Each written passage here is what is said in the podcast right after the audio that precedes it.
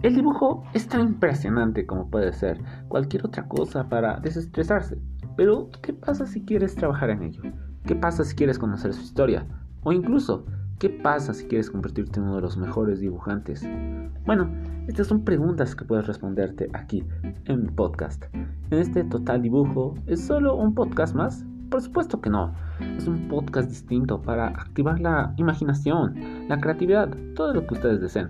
Realmente yo sí soy alguien que puede considerarse experto en el dibujo. O bueno, tú te puedes considerar un experto en el dibujo.